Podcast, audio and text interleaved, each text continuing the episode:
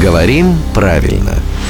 Здравствуйте, Володя. Доброе утро. Вот вы знаете все. Нет. А, мы, мы настаиваем. Во всяком случае, наша слушательница Наталья в этом практически уверенная. И, в общем-то, а, не безосновательно.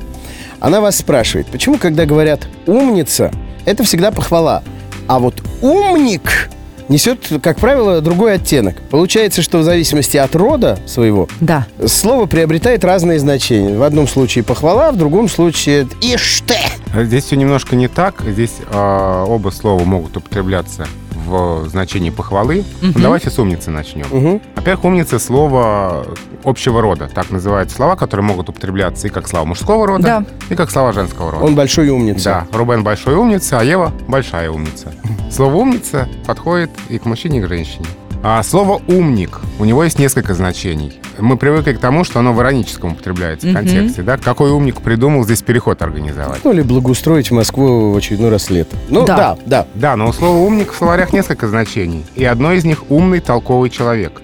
Без всякой насмешки, без всякой иронии. То есть мы можем умником назвать и действительно умного человека. Много еще от интонации зависит. Конечно, вот, Да. вот, вот где собака. Да. И от того, будешь ли ты копать Москву. Но в ближайшее время обязуюсь этого не делать. В общем, Наташа, Володя, я так понимаю, все сказал. Вы теперь понимаете, что умник это не всегда пренебрежительное, ироническое и саркастичное. А умница это слово общего рода. Мы с Евой оба умницы, каждый по-своему. А не говоря про главного редактора Грамотру Владимира Пахомова, рубрику «Говорим правильно», слушайте каждое буднее утро в 7.50, 8.50 и в 9.50.